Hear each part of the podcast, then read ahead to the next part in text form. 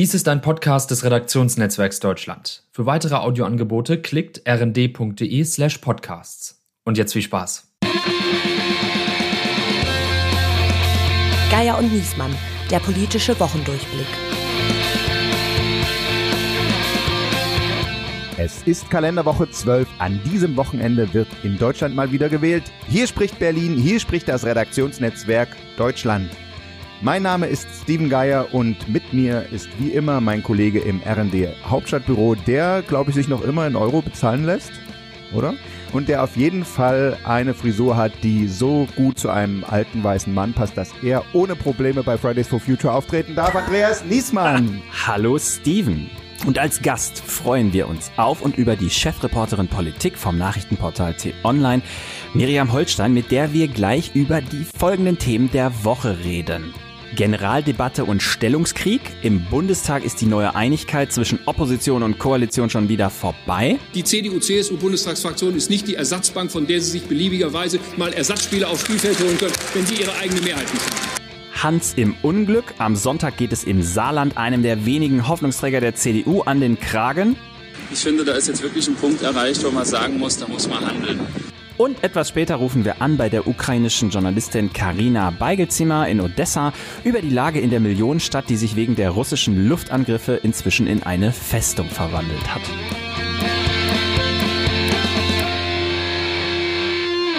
So, bevor wir in die Themen so richtig einsteigen, muss ich dich ja erstmal zurück begrüßen. Du warst ja auf Dienstreise oder vielmehr auf Battle-Tour bei Battle bei den Scheichs mit dem Wirtschaftsminister Habeck am Anfang der Woche. Wie demütigend war denn die Reise für dich? Ja, also, so bin ich zu dir, Steven, und zu, äh, zu unseren Hörerinnen und Hörern. Ja, also ich äh, lass mich nicht lumpen. Ich gehe zum Scheich und äh, mache mich klein, damit ihr alle im nächsten Winter einen warmen Hintern habt und das Flüssiggas aus Katar bei uns ankommt. Nein, Spaß beiseite. Ich habe die äh, Reisegruppe natürlich nur begleitet äh, und äh, war Zeuge, wie der Bundeswirtschaftsminister versucht hat, gut Wetter bei den Scheichs zu machen, vor allen Dingen in Katar. Das kann man sagen. Ähm, und er war da relativ erfolgreich. Er hat nämlich die Zusage Zusage bekommen, dass katarisches LNG, so heißt es Flüssiggas offiziell, künftig auch nach Deutschland kommt. Genau, äh, Katar statt Kreml war dann das Schlagwort. Gute, jetzt, gute Zeile von mir, oder? Ja, aber der, der Punkt ist ja tatsächlich, war das demütigend für, es gibt das Foto, wie er sich so tief vor dem Scheich verbeugt hat. Es gibt die Vorwürfe, die Grünen wollten mit einer menschenrechtsbasierten äh, Politik antreten. Jetzt müssen sie da bei den äh, äh Arabern, die ja auch alle Despoten sind, äh, wie Putin, äh, da für Ausgleich sorgen und sowas. Hat er das ausgestrahlt auf der Reise, dass ihm das eigentlich unangenehm war? Ja, das hat er. Er hat auch gesagt, ähm, dass das alles sehr schwer für ihn zusammen äh, zu bekommen ist. Dazu kommt dann ja auch noch, man hat da dieser Reichtum in diesen ähm, Golfstaaten ist ja absurd. Ja, man schwelgt da in dem Luxus, im Überfluss in diesen Hotels. Gleichzeitig weiß man, in der Ukraine sterben die Menschen, haben nichts zu essen, frieren. Ähm, das hat ihn bewegt, das hat ihn beschäftigt. So kennt man Robert Habeck ja auch. Das ist ja ein nachdenklicher, Grübler, ja. Grübler melancholischer mhm. Typ. Das hat er aber auch sehr offen gesagt. Mhm. Grundsätzlich gab es diese Kritik an der Reise. Deutschland tritt da als Bittsteller auf, aber man muss ehrlicherweise sagen, so war es auch oder so ist auch die Situation gerade.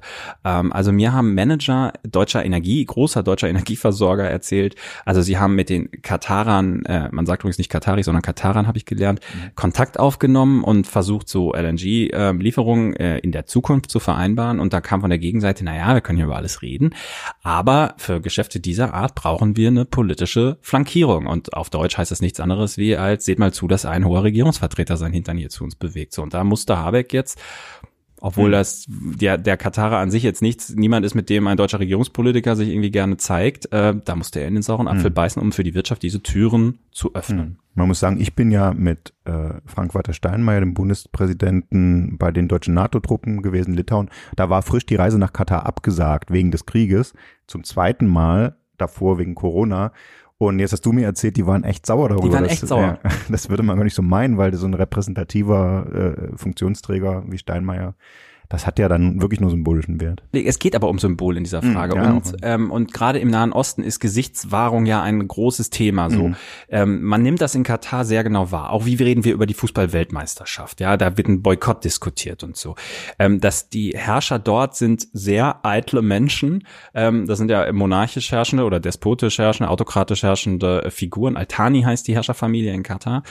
Und das hat man, da war man not amused über die Absagen von Steinmeier. Das hat der Emir dort äh, sehr wohl wohl zur Kenntnis genommen. Und auch deshalb war Habeck, äh, hat das selber äh, gesagt, auf einem diplomatisch schwankenden Boden da ein bisschen unterwegs und, ähm, und musste gut Wetter machen. So, jetzt hast du über die Fotos gesprochen, wo er sich verbeugt hat und in dem Moment drückt der Fotograf drauf, da sieht er nicht gut aus, weil er äh, Bild hat dann gesagt, er macht hier den Bückling vor dem äh, Scheich. Mhm. Ich weiß nicht, es ist ein bisschen, naja, man macht so eine kleine Verbeugung zur Begrüßung. Ähm, ich würde ihm da jetzt nicht den Strick draus drehen. Und ja, ne, nochmal, die katarische Sicht war so, dass sie gesagt haben, ihr habt uns jahrelang, habt ihr euch nicht für uns interessiert, ihr Deutschen, ihr habt euer billiges Pipeline-Gas in Russland eingekauft, ihr, hattet, ihr habt noch nicht mal ein Terminal gebaut für unser hm. Flüssiggas. Hm. So, und jetzt, wo bei euch die Kacke am Dampfen ist, kommt ihr an. Und ehrlicher, wenn man sich ganz ehrlich macht, muss man sagen, da haben sie total recht. Das hm. Äh, es, sind, es sind schwierige Zeiten, aber ich würde vorschlagen, wir steigen jetzt mal in die restliche deutsche Innenpolitik ein. Da ist die Kacke ja genauso am Dampfen und wir holen mal unseren Gast dazu. Wir haben heute eine wunderbare Kollegin zu Gast. Sie stammt aus Karlsruhe, kam über das Auslandsressort der Welt am Sonntag zur Innenpolitik, über die sie jetzt seit mehr als 15 Jahren schreibt. Sie war lange bei der Weltgruppe, bei Bild am Sonntag, bei Funke und ist seit diesem Jahr Chefreporterin für Politik im Hauptstadtbüro des Nachrichtenportals T-Online. Wir begrüßen die Autorin der einzigen Comicbiografie über Angela Merkel und sagen ganz herzlich willkommen, Miriam Holstein.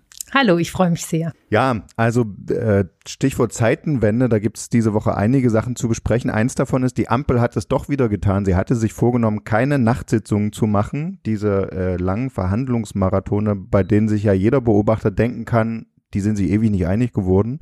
Jetzt haben sie es doch wieder gemacht über das Entlastungspaket. Warum war das doch wieder nötig? Naja, weil sie gesehen haben, dass es anders nicht geht. Sie haben es ja zuvor mit einer Arbeitsgruppe äh, versucht, die zu zivilen Zeiten sich getroffen hat, äh, aus FDP, SPD und den Grünen. Und die haben zwei Wochen lang versucht, da Konsens zu finden und es hat nicht geklappt. Und dann war eine Nachtsitzung mit dem Bundeskanzler notwendig. Der die ganze Nacht durchzieht. Hammer. Von 21 Uhr abends bis am nächsten Morgen um 8. Und dann nach Brüssel fliegt zum Gipfel. Das, das ist, da wäre da wär selbst Angela Merkel vor Neid erblasst. Nee, naja, Angela nee, Merkel, die konnte auch, die, die hatte auch, auch. Äh, Durchhaltevermögen, aber es zeigt sich einfach, dass eines der größten Talente, was man in der Spitzenpolitik haben muss, ist einfach sowas auch körperlich durchstehen zu können. Hm. Aber wir hatten tatsächlich, das hat Steven ja gesagt, und da war die Ampel ja auch angetreten, dass sie gesagt haben, wir machen so einen Quatsch nicht mehr. Ne? Also ich finde, an der Geschichte zeigen sich ganz gut die Bruchstellen, die es in dieser Koalition gibt. Wir dürfen einfach nicht vergessen, dass es drei Parteien mit sehr unterschiedlichen Traditionen sind, insbesondere ja die Grünen und die FDP. Und ja, wenn man sich so anschaut, sie haben jetzt nochmal die Kurve gekriegt, aber ich glaube, sie können sich schon mal äh, auf die Suche nach einem Paartherapeuten für spätere Zeiten machen. Ja, sagte mal, der Kompromiss zwischen Tankrabatt und Klimageld für alle äh, ist jetzt. Es gibt keinen Tankrabatt, ist der Kompromiss. Also das, äh, diese Forderung hat die FDP nicht durchbekommen. Die Mineralölsteuer wird gesenkt auf den europäischen Mindestsatz, wenn ich das äh, eben auf die Schnelle richtig gesehen habe. Also da geht ein bisschen, ein bisschen was beim Diesel runter und ein bisschen mehr beim Super. Ähm, und dann gibt es das Energiegeld und Mobilitätsgeld. Ähm, 300 Euro für jeden Steuerpflichtigen plus 100 Euro für jedes Kind. Ähm, ganze Menge Holz, muss man eigentlich sagen. Mhm. Also so eine vierköpfige Familie ist dann mit 800 Euro im Spiel. Hartz-IV-Empfänger bekommen weniger, die bekommen 100 Euro Zuschlag. Also ich finde interessant, was es am Ende nicht geschafft hat. Nämlich man hat ja auch überlegt, die Gewinne der äh, Mineralölkonzerne zu begrenzen mit so einem Höchstpreisgrenze per Verordnung und das ist, das ist nicht mehr drin. Und die SPD ist ja eigentlich angetreten, diesem einkommensgestaffelten Mobilitätsbonus und der ist auch nicht mehr drin. Finde ich ehrlicherweise, muss ich sagen, ein bisschen empörend. Aber 9 für 90, dürfen wir auch nicht vergessen. Ach, stimmt. Ja, das wird noch spannend. Ne? Jetzt haben die beschlossen, dass man drei Monate äh, öffentlichen Nahverkehr nutzen kann für 9 Euro und den Rest muss dann irgendwer ausgleichen von den eigentlichen Preisen. Also die Piratenpartei ist damals verlacht worden, als sie gesagt haben, kostenlose äh, Bus- und Bahntickets. Aber in die Richtung geht es jetzt für drei Monate. Ja, also wie es dann in den Details aussieht, das äh, werden wir dann in den nächsten Tagen sehen. Aber prinzipiell ist die Frage, wie wir es schaffen, unsere Energieabhängigkeit so zu reduzieren, dass wir da auch aussteigen könnten aus den russischen Lieferungen, die ist damit noch nicht, äh, natürlich noch nicht vollständig beantwortet. Also aus meiner Sicht teures Stückwerk. Ich finde es wie immer nach diesen Nachtsitzungen hässlichen, teuren Kompromiss und äh, das, was die Koalitionäre ja auch neigen, untereinander zu tun, tun sie jetzt halt auch quasi mit dem ganzen Land. Sie schütten hier irgendwie Konflikte mit ganz viel Geld zu und hoffen, dass dann irgendwie Ruhe einkehrt. Ich bin mal gespannt. Schachzug der Woche. Selbstverständlich war auch die Generaldebatte, die Haushaltswoche von Krieg, äh, vom Krieg in der Ukraine überschattet. Ähm, man muss grundsätzlich sagen, dass die Haushaltswoche ist ja immer so, dass die, die Festspielwoche, jeder Minister bringt sein Etat ein, muss sich der harten Kritik der Opposition stellen und eben besonders gründlich und grundsätzlich wird es, wenn der Kanzler da spricht. Äh, und da hat tatsächlich Friedrich Merz ähm, eine erstaunliche Rede gehalten, bei der ich gemerkt habe, also es ist nicht so lange her, dass die Unionsfraktion stehende Ovationen bei einer Scholz-Rede äh, geleistet hat, dass die aufgesprungen sind beim Thema Sondervermögen und 2%-Ziel, das die Zeiten sind vorbei, oder? Was man gestern schon gesehen hat, ist, dass die, ähm, dass die Union jetzt langsam wirklich in ihre Oppositionsrolle findet was ihr schwergefallen ist, weil sie sich ja immer selbst so als sehr staatstragende Partei definiert. Und aber äh, ich finde, Friedrich Merz hat gestern ganz interessant vorgemacht, wie das gehen kann. Er hat ja angedroht, dass ähm, bei dieser äh, Grundgesetzänderung, die für die 100 Milliarden Sondervermögen für die Bundeswehr notwendig sind, dass die Union zwar da mitstimmen würde, aber eben nur mit so viel Stimmen, wie die Ampel braucht, wenn sie denn vollständig steht, was ja nicht ganz so wahrscheinlich ist oder Scholz ganz schön in die Bredouille bringt. Also ich finde es interessant, wie äh, die SPD oder die Ampel damit vor sich hertreibt. Ich glaube, ähm, also ich glaube, es macht diese Debatten munterer. Das ist schon mal gut. Ich glaube aber auch, dass es für die Union eine Gratwanderung ist, mhm. weil wenn sie es zu sehr übertreiben, werden sie auch nicht mehr glaubwürdig in ihrer Politik. Also ich sag mal Thema Impfpflicht. Da hat die Union zwischendurch ganz laut äh, lamentiert, dass wir unbedingt eine Impfpflicht bräuchten.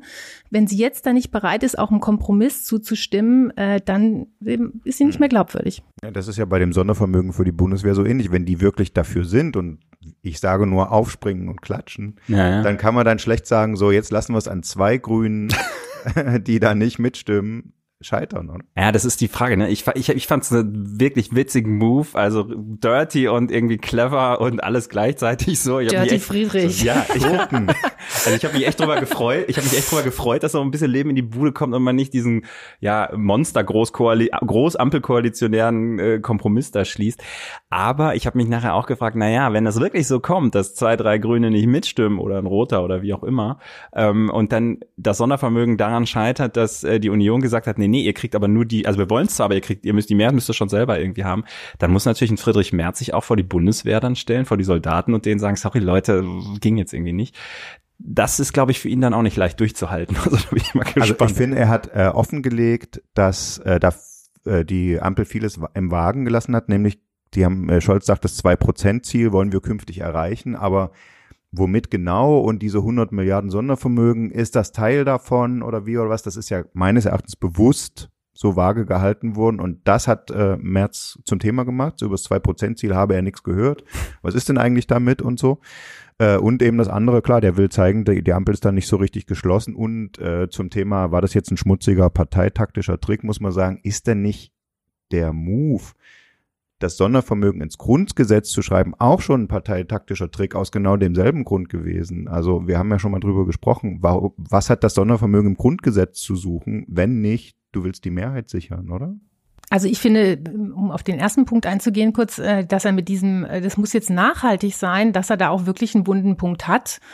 Und äh, die Union hat recht, wenn sie sich jetzt auch darüber beschwert, dass die SPD die ganze Zeit die, äh, das Zwei-Prozent-Ziel der NATO blockiert hat. Und äh, dass, wenn sie jetzt die schon länger eigentlich anstehende Zeitenwende da jetzt hinbekommen möchte, dass sie dann zeigen muss, wie das langfristig geschehen soll und nicht eben als eine klein, ein kleiner PR-Stand äh, in einer Regierungserklärung. Und Merz muss natürlich dann auch irgendwie die Frage beantworten, wie kriegt er das hin, die genaue Zahl der Abgeordneten bei Abgeordneten, die ein freies Mandat haben und nur ihrem Gewissen verpflichtet sind, also ja, wobei ich sagen würde, die Fraktion ist ihm momentan schon ziemlich hörig. Die machen alles mit. Mm. Momentan schon, kann sich noch ändern, aber momentan sind die so begeistert, dass, glaube ich, er sie, er hat die Fraktion sehr gut im Griff. Ja. Wir sind gespannt, es wird lustig auf jeden Fall. Update bitte. Und ein weiterer Punkt in der Generaldebatte, in der Haushaltsaussprache und auch bei Friedrich Merz war was ist denn nun eigentlich mit den deutschen Waffenlieferungen in die Ukraine? Das war ja auch ein Punkt der Zeitenwende-Regierungserklärung. Bisher galt es, keine deutschen Waffen äh, werden erlaubt in Krisengebiete. Jetzt wollen wir der Ukraine welche liefern, aber kein Mensch weiß so genau, wie viele, für wie viel Geld. Äh, die Verteidigungsministerin sagt, ja, da reden wir nicht drüber, das ist sicherheitsrelevant, äh, so im, im Detail. Und Merz hat behauptet, selbst der Verteidigungsausschuss würde da nicht richtig, auch im Geheimen nicht richtig drüber informiert. Was für Waffen gehen denn nun aus Deutschland in die Ukraine. Tja, das würden wir alle gerne wissen, ne? Aber wir wissen es nicht, weil die Bundesregierung verrät es uns auch nicht. Es gibt immer mal wieder Berichte, journalistische Kollegen, die ein bisschen was rauskriegen. Ich glaube, die Außenministerin hat auch noch mal was bestätigt von diesen Strehler-Raketen. Das sind diese alten NVA-Raketen. Aber unterm Strich gibt's da schon eine große Geheimniskrämerei und von der Bundesregierung wird das immer begründet mit, das ist alles jetzt sicherheitsrelevant. Und wenn wir jetzt öffentlich sagen, wie viele Waffen oder welche Waffen wir liefern, dann können diese Konvois oder diese LKWs oder wie auch immer das Zeug transportiert transportiert wird, dann von den Russen angegriffen werden. Ich persönlich sage, ich finde das Argument ziemlich schwach, weil alle anderen Länder sagen das. Und dass Waffen geliefert werden, ist ja auch klar. Also ehrlicherweise, die Information, was jetzt in diesen LKWs ist, führt ja nicht dazu, dass sie gefährdeter oder weniger gefährdet sind. Also ich finde es auch total lächerlich. Äh, äh, warum kann sich Joe Biden hinstellen und äh, ankündigen, dass in welchem Umfang sie Waffen liefern? Man sagt dann ja nicht die genaue Strecke oder den genau. genauen Zeitpunkt. Man könnte ja auch einfach sagen, was man schon geliefert hat, also was schon da ist, wo ist dann die Gefahr. Und wie du sagtest, also einige Waffen sind ja offenbar Berichten zufolge von Kämpfern sind da offenbar schon angekommen. Aber für mich ist es auch Ausdruck, dass die Verteidigungsministerin da einfach eine ganz schlechte Figur macht, überhaupt nicht im Thema drin ist, da wirklich äh, so ein bisschen irrlichtert und dann mhm. halt, ähm, wenn sie was sagt, verspricht sie sich oft, sagt einfach falsche Dinge und dann sagt sie halt teilweise auch lieber nix, äh, was einfach auch zeigt, dass sie da überhaupt keine Souveränität hat. Christine Lambrecht war ja schon sowas wie, ich will jetzt nicht sagen eine Hoffnungsträgerin der SPD, aber man hat ja schon gesagt, die ist für die Truppe super, die hat einen roughen Sound und so. Ne? Miriam hat das nie gesagt. Miriam aber Nico Fried hat das hier gesagt. Die hat so einen Kasernenton am Leib. Die könnte das gut. Man muss sagen, bislang kann sie es nicht gut. Also das Problem ist, glaube ich, äh, sie ist ja wohl dorthin gekommen, weil sie viel Verwaltungserfahrung hat äh, und also oder ein Ministerium auch führen kann. Und mein die Bundeswehr Verteidigungsministerium ist ein Riesenapparat. Mhm. Aber es hat ja immer dieses Geschmäckle gehabt, dass sie eigentlich ihren Ausstieg angekündigt ja. hatte, dann auch wohl äh, Berichten zufolge kaum Wahlkampf gemacht hat und äh, dann äh, und ja dann Innenministerin werden wollte, als sie gemerkt hat, hier Olaf Scholz äh, kann es doch schaffen und dann eben ähm, aus Hessen geheißen hat, nee, das sehen wir nicht ein und die Überlegung ist ja jetzt, ob Nancy Faeser nicht mittelfristig dann Spitzenkandidatin in Hessen wird. Mhm. Und dann würde der Posten im Innenministerium wieder frei werden. Also so die Gerüchteküche. Und da müsste Lars Klingbeil doch noch Verteidigungsminister werden. Ja, es müsste ja eine Frau müsste sein. Eine Frau sein ja. Deswegen äh, wäre es dann wahrscheinlich doch nicht Klingbeil oder es müsste eine ganze Personalrochade sein. Mhm. Aber wie dem auch sei, ich finde, es kann ja sein, dass man mit dem Thema Verteidigung nicht viel anfangen kann. Ist natürlich dann ein bisschen unglücklich, wenn du dann Ministerin bist. Das ist blöd, ne? Aber wenn du dann schon da bist. Dass ein Krieg kommt. Das stimmt. Mhm. Ja, das war nicht absehbar, dass sie sozusagen eine der wichtigsten Ministerinnen des Kabinetts sein würde. Aber ich finde, jetzt muss sie einfach zeigen, dass sie sich für die Materie interessiert. Und das lässt sie momentan noch vermissen. So, und dann gibt's noch die Debatte quasi, und es wurde dann ja auch gesagt, die Bundeswehr hat eigentlich gar nichts mehr in ihren Depots, womit man den Ukrainern... Die letzten Helme sind ja, schon weggeschickt. Die letzten Helme sind weg und, und irgendwelche schimmligen NVA-Raketen sind weg. Jetzt müssen wir irgendwie am freien Markt Waffen kaufen, ähm, äh, die bei Heck, äh, Heckler und Koch oder ähm, Rheinmetall noch auf dem Hof stehen und den Ukrainern liefern, da, liefern. Das passiert offenbar tatsächlich, aber auch da wird komplett gemauert, da hüllt sich die Bundesregierung ins Schweigen. Man erkannt noch nicht einmal, und ich habe es letzte Woche versucht, eine Summe erfahren, die man dafür irgendwie in die Hand nimmt. Und das muss ich wieder sagen, Öffentlichkeit, finde ich, hat ein Recht, darüber informiert zu werden. Und ich will auch wissen, wie viel Geld es ist, mit der wir die Ukraine unterstützen. Da bin ich mal gespannt, wie lange die diese Geheimniskrämerei durchhalten. Zu den Nachrichten aus der Ukraine gehörte in dieser Woche, dass russische Streitkräfte Anfang der Woche erstmals zivile Wohnhäuser in Odessa beschossen haben. Und in Odessa, der berühmten Millionenstadt am Schwarzen Meer, tief im Süden der Ukraine, erreichen wir jetzt Karina Beigelzimmer. Sie ist Ukrainerin und arbeitet in Odessa als Journalistin und als Deutschlehrerin, weshalb sie unsere Sprache sehr gut spricht. Ich freue mich, dass sie am Telefon ist. Hallo Karina. Ja, hallo, guten Tag. Karina, wir erreichen dich mitten im Krieg. Ihr habt, glaube ich, gerade auch Luftalarm. Wie geht's dir? Ja, genau. Gestern hatten wir einen traurigen Rekord, sechsmal Luftalarm. Das ist natürlich alles sehr anstrengend. Äh, und infolge des Beschusses von russischen äh, Marineartillerie am äh, 21. März wurden in Odessa einige Häuser zerstört. Ja, das stimmt. Es gab zum Glück keine Todesfälle, aber Sie wissen vielleicht, dass Odessa äh, sehr wichtig äh, für Russland ist, äh, eine Hafenstadt und das ist ein wichtiges Kulturzentrum, ein wichtiges Industrie- und Wissenschaftszentrum. Und wenn russische Einheiten dann Odessa einnehmen, wird die Ukraine vom Schwarzen Meer abgeschnitten. Hm. Das ist der letzte verbliebene Zugang der Ukraine zum Schwarzen Meer, kann man sagen. Ne? Genau, genau. Äh, als wir zum ersten Mal telefoniert haben, äh, um das Gespräch zu vereinbaren, war auch gerade Fliegeralarm und und da hast du auch gerade gesagt, ja, wir können sprechen, ist jetzt gerade im Luftschutzkeller, aber die Verbindung ist ist hier okay. Das war also es fühlt sich für uns hier in Deutschland natürlich sehr surreal an und ich frage mich jetzt, also Odessa ist un, ungefähr so groß wie Köln, doppelt so groß wie Leipzig und du kennst ja viele deutsche Städte von deinen Besuchen in, in Deutschland. Äh, du kannst das also vergleichen. Wie war denn das Leben in Odessa vor dem russischen Angriff? War das da genauso wie hier bei uns oder hattet ihr schon ein ungutes Gefühl? Wie ist das so über euch hereingebrochen? Äh, Odessa ist eine Millionenstadt und äh, eine sehr interessante Stadt und wie das Leben hier war, eigentlich sehr, sehr friedlich, äh, friedlich ausgelassen. Wir waren alle optimistisch in die Zukunft blickend. Aber natürlich äh, hatten wir in äh, letzter Zeit äh, ein schlechtes Gefühl. Trotzdem haben wir auf das äh, Beste gehofft. Aber man kann, verstehen Sie, man kann nicht sagen, dass der Krieg äh, erst jetzt angefangen hat. Er hat vor acht Jahren angefangen. Und kann man sagen, der hm. latente Krieg. Ja. Aber es ist schon so, dass es so, ihr habt einen ganz normalen äh, äh Alltag gehabt, wie du sagst. Äh, das ist, wir also, hatten natürlich Binnenflüchtlinge und wir haben äh, selbstverständlich auch den Leuten geholfen, die dort sind, auch Soldaten und so weiter und so fort. Aber äh, wir hatten im letzten Jahr so viele Deutsche in Odessa wie noch nie. Ja, und äh, es gab sehr, sehr billige Flugtickets Odessa-Berlin. Zwei, zweieinhalb Stunden und da sieht man schon am Meer. Äh, das ist äh, unglaublich, alles, was hier jetzt überhaupt passiert und äh, welche Stimmung man hat. Viele haben schon die Stadt verlassen. Es ist eigentlich unerträglich, wenn man zum Beispiel wie gestern sechsmal Luftalarm hat. Ja, ich hatte am Anfang solche Angst.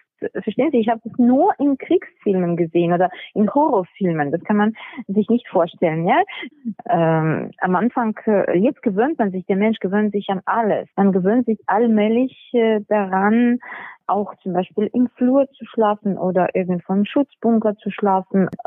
Und dann, das Wort Glück hat jetzt irgendwie eine andere Bedeutung. Und Glück ist, wenn zum Beispiel deine Freunde dir morgen schreiben, dass sie am Leben sind. Ich habe in der Vorbereitung dieses Gesprächs so Bilder gesehen aus Odessa. Ihr habt da ein Denkmal des Herzogs von Richelieu genau. im Zentrum stehen, was jetzt mit so Sandsäcken eingepackt und geschützt worden war. Das fand ich sehr beeindruckend. Und dann gibt es ja so Bilder ähm, aus dem Zweiten Weltkrieg, die sehr ähnlich aussehen, wie die Stadt sich damals geschützt hat. Und das hat mich so ein bisschen auch persönlich ähm, äh, ergriffen, weil mein Großvater zur See gefahren ist bei der Schwarzmeerflotte und äh, da auch stationiert war, teilweise im Zweiten Weltkrieg.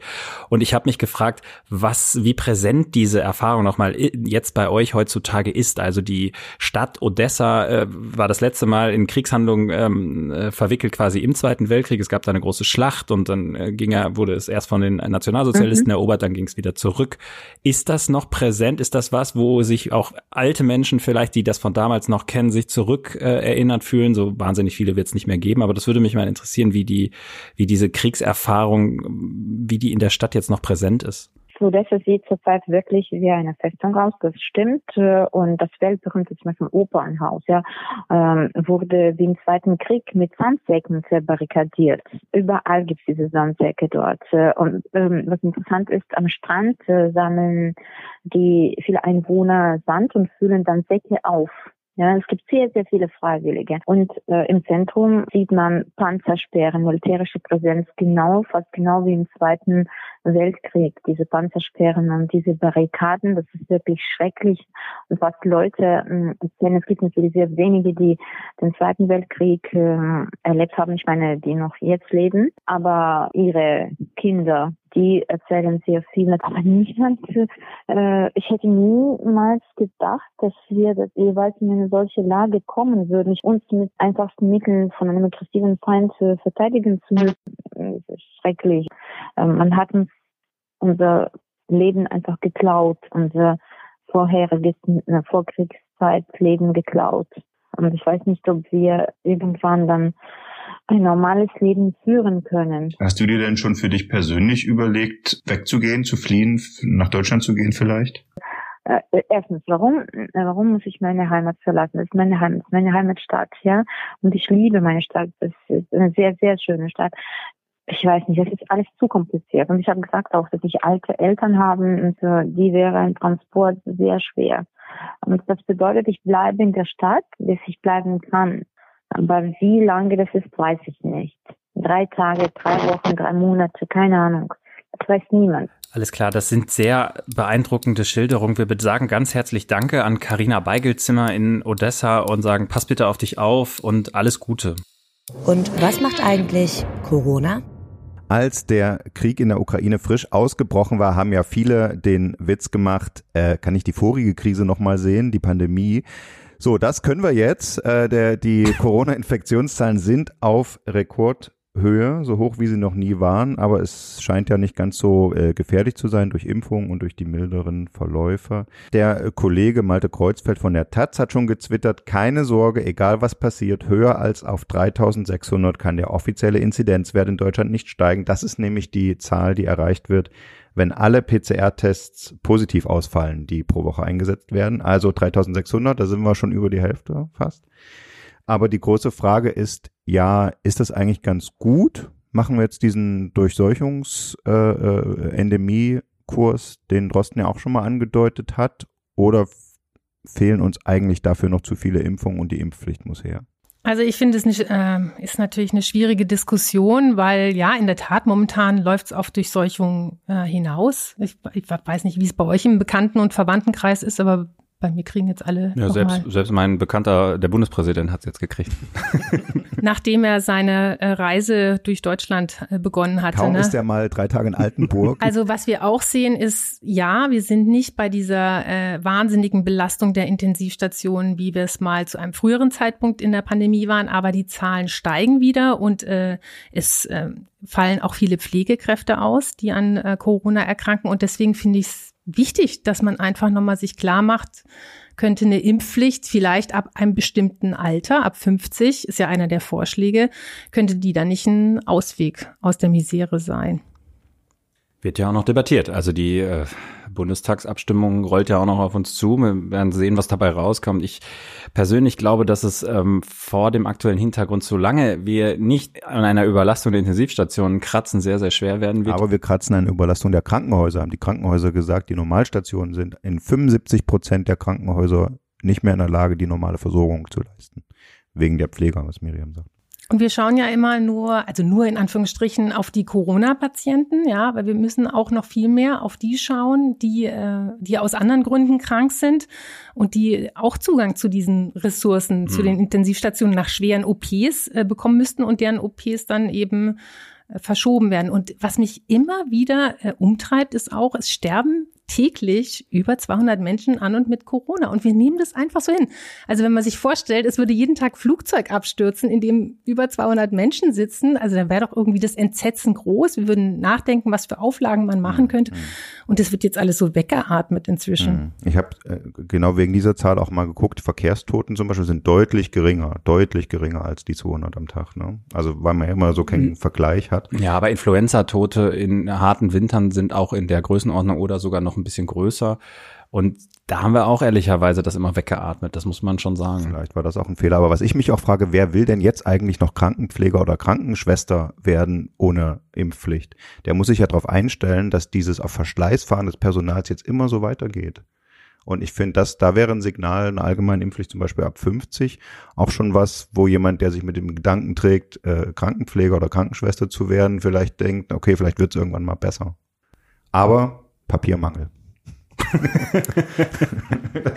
auch eine schöne Geschichte.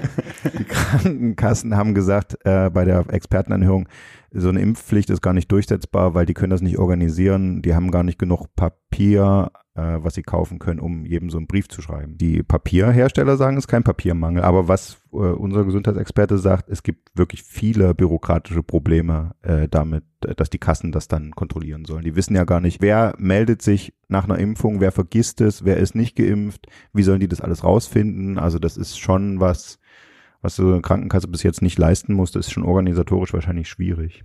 Und man muss sagen, das Risiko für die Ampel steigt auch hier. Ne? Also äh, würde die Impfpflicht nicht durchgehen, eine absolute Niederlage für Olaf Scholz, müsste man sagen.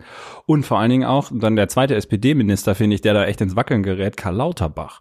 Der große Pandemiebekämpfer und Erklärer in den Talkshows und die Herzen flogen ihm zu.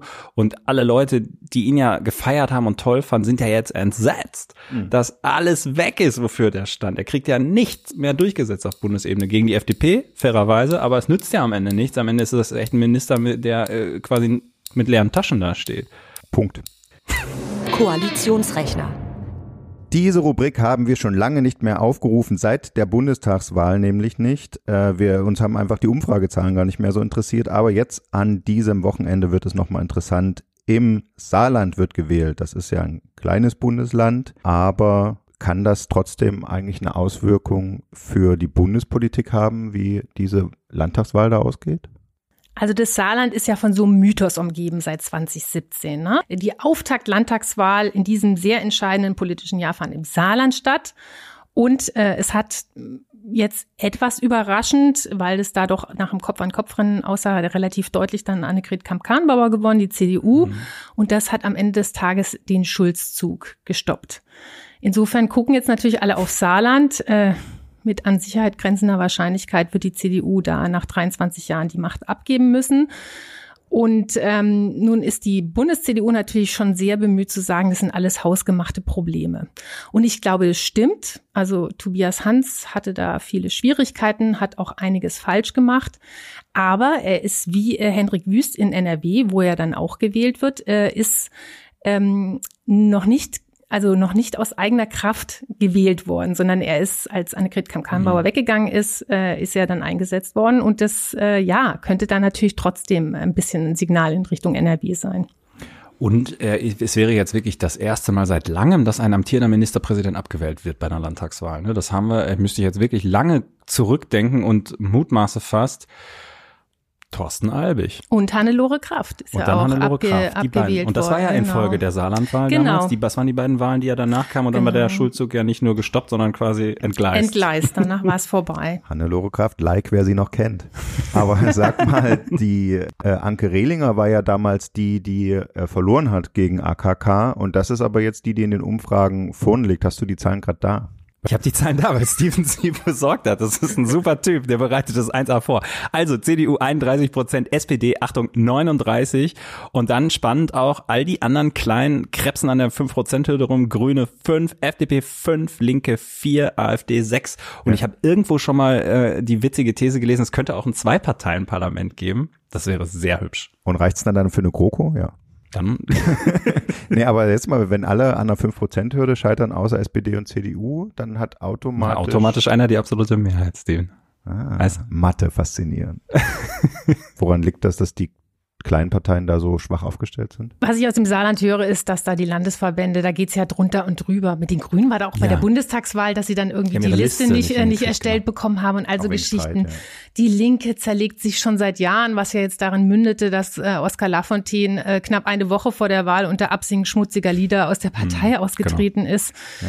Also ist, ist sich immerhin treu geblieben. Plus der Effekt, den du erwähnt hast, den es bei den anderen Landtagswahlen gab, dieses Rennen der Großen gegeneinander. Ne? So das, da, du hast jetzt da Tobias Hans und seine bisherige Vizeministerpräsidentin und das ist dann so eine Duellsituation. Das war ja auch öfter so. Und das ist das Plus für Rehlinger auch. Sie ist jetzt bekannt zumindest, ne? weil sie ja, wobei das trotzdem unüblich ist, dass der, also das ist eigentlich, ist das nicht vorgesehen in unserer deutschen Politik, dass quasi ein Vize in einer Regierung irgendwie übernimmt. Also Olaf Scholz hat es jetzt tatsächlich ja irgendwie einmal geschafft, aber und man muss, und klassischerweise sagen, passiert es nie. Äh, Im Bund ist es andersrum. Im Bund hat die CDU sich wieder vor die SPD äh, geschoben in der Sonntagsfrage. Da haben wir jetzt auch lange nicht hingeguckt. Vielleicht mal ein Anlass. Also ich glaube jedenfalls, dass wenn die CDU da die Macht verliert, dass es äh, eine Schwächung für auch für die Bundes-CDU bedeutet. Vielleicht keine wahnsinnig große und das dann hm. hängt natürlich ganz viel hm. von NRW ab, aber es ist trotzdem muss nicht dazwischen auch, oder? Muss Weil, nicht dazwischen auch noch Herr Günther? Genau, ich wollte gerade sagen. Bestätigt werden? Den Namen hätte ich nämlich auch noch. Also die, es galten ja als einziger Hoffnungsträger in der Union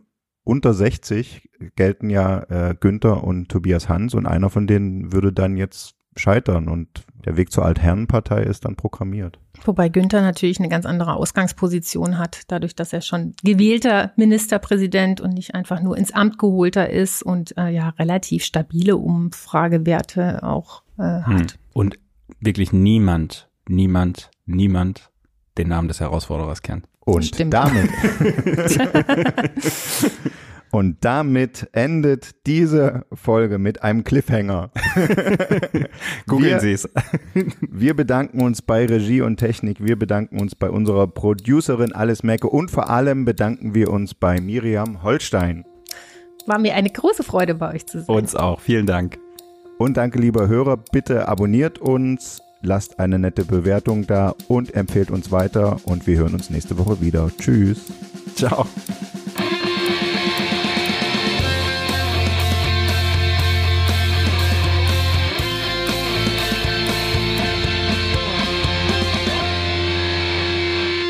Dies war ein Podcast des Redaktionsnetzwerks Deutschland. Für weitere Audioangebote klickt rnd.de slash podcasts. Bis zum nächsten Mal.